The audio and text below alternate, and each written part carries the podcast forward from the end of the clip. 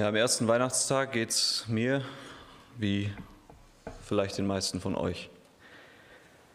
Der Dezember war voll, vielleicht mal wieder zu voll.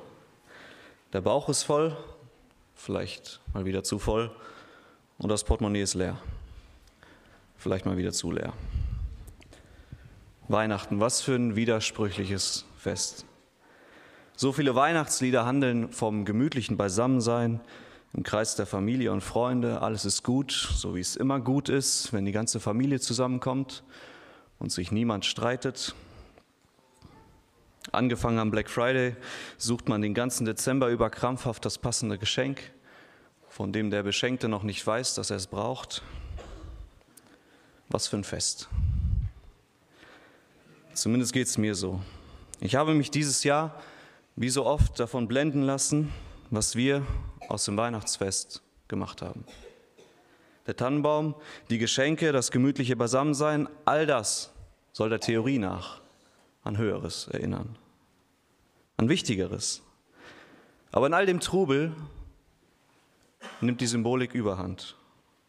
Und ich verliere den Blick für das, was wirklich geschah, für das, woran ich wirklich denken will. Jesus, Gottes Sohn, Herrscher, König und Schöpfer der Welt, allmächtiger Gott, wird Mensch. Und wie das geschieht, das könnte in keinem krasseren Gegensatz zu dem stehen, wie wir diese Tage verbringen. Unsere Vorstellung davon, wie es Jesus, Maria und Josef diese Tage vor 2000 Jahren ging, wird erheblich verzerrt. Wenn wir dem Bericht des Evangelisten Lukas zuhören, dann lesen wir da von einer Jungfrau, Maria, die verlobt ist mit Josef. Beides sind ehrbare, anständige und wie es aussieht, unscheinbare Leute, bis Gottes Erwählung ihr Leben auf den Kopf stellt. Maria ist noch sehr jung, als Gott ihr durch einen Engelboten mitteilen lässt, dass sie die Mutter des Gottessohnes selbst werden wird. Und wie das geschieht, versteht sie auch nicht, aber neun Monate später findet sie sich in einem Stall wieder. Oh, wie herrlich, ein Stall. Wie romantisch, da steht sogar ein Ochse neben ihr, während sie ihr, erst, ihr erstes Kind auf die Welt bringt. Und während ich noch keine Geburt miterlebt habe, außer meine eigene natürlich, können die Mütter und Väter unter euch sicher aus dem Stegreif zehn bessere Orte für eine Geburt aufzählen. Ein Stall, weil niemand sein Zimmer aufgeben will für eine hochschwangere Frau. Baby Jesus wird in eine Krippe gelegt. Kein Kinderbett, weil es keins gab. Jesus, der Erfinder des Lebens, wird in einem stinkenden Stall geboren.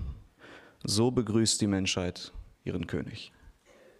2000 Jahre später sieht es kein bisschen besser aus. Weihnachten ist das am größten gefeierte Fest in diesem Land. Und das Geburtstagskind schläft im Stall.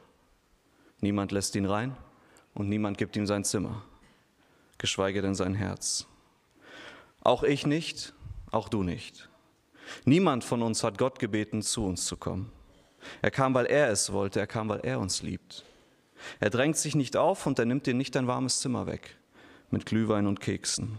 Er klopft an und wer ihm aufmacht, der darf dem König begegnen. Es ist der Advent des Königs. Seine Ankunft hatte keinen Anschein von Größe, keinen Anschein von Macht, kein großes Fest, keine Gratulationskarten aus fernen Ländern. So ist Jesus. Er zeigt uns, wie ein wahrer König in dieser Welt lebt. Er zeigt uns, dass groß zu sein darin besteht, klein zu werden und sich selbst zum Diener zu machen. Denk einmal an die geringste Person in deinem Leben. Der Mensch, mit dem du am allerletzten reden würdest den, den du niemals einladen würdest. Noch viel geringer, noch viel kleiner hat Jesus sich gemacht. Aber er liebt uns und deswegen hat er sich kleiner gemacht als der kleinste Wurm. Sein Leben war gekennzeichnet von Niedrigkeit. 33 Jahre Geringschätzung und Verachtung, 33 Jahre Demut und Sanftmut. Geschwister, lasst uns diesem König dienen. Lasst uns seine Schürze umbinden und ihm im Stall begegnen. Diese Welt hatte nicht viel für ihn übrig, hat es jetzt nicht und auch für niemanden, der ihm nachfolgt. Marias Nachfolge spricht davon. Mutter des Retters zu sein, hat ihr harte und traumatische Erlebnisse eingebracht. Die Geburt Jesu im Stall ohne Hygiene, ohne Hebamme. Sie sieht ihren Sohn 30 Jahre lang aufwachsen, nur um dann drei Jahre lang zu erleben, wie Mordanschläge gegen ihn geplant werden und schließlich ausgeführt werden. Sie steht vor dem Kreuz, an dem ihr eigener Sohn hängt und stirbt. Kurz nach Jesu Geburt spricht Simeon die prophetischen Worte über ihn zu Maria.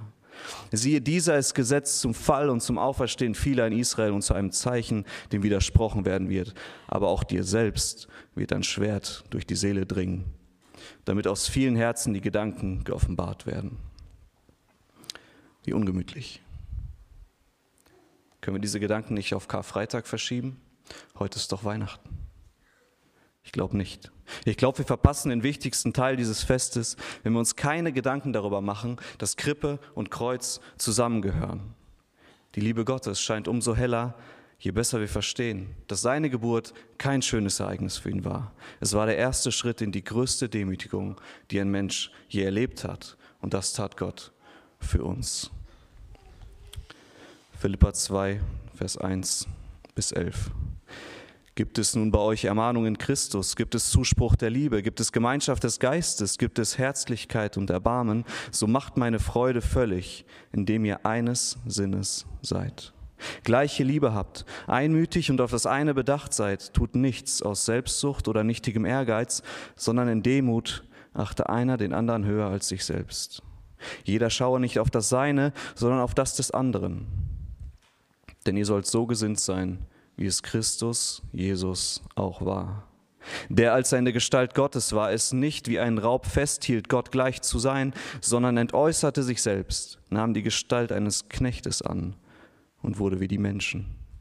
Und in seiner äußeren Erscheinung als ein Mensch erfunden, erniedrigte er sich selbst und wurde gehorsam bis zum Tod, ja bis zum Tod am Kreuz. Darum hat Gott ihn auch über alle Maßen erhöht und hat ihm einen Namen verliehen, der über allen Namen ist, damit in dem Namen Jesu sich alle Knie derer beugen, die im Himmel und auf Erden und unter der Erde sind und alle Zungen bekennen, dass Jesus Christus der Herr ist, zur Ehre des Vaters.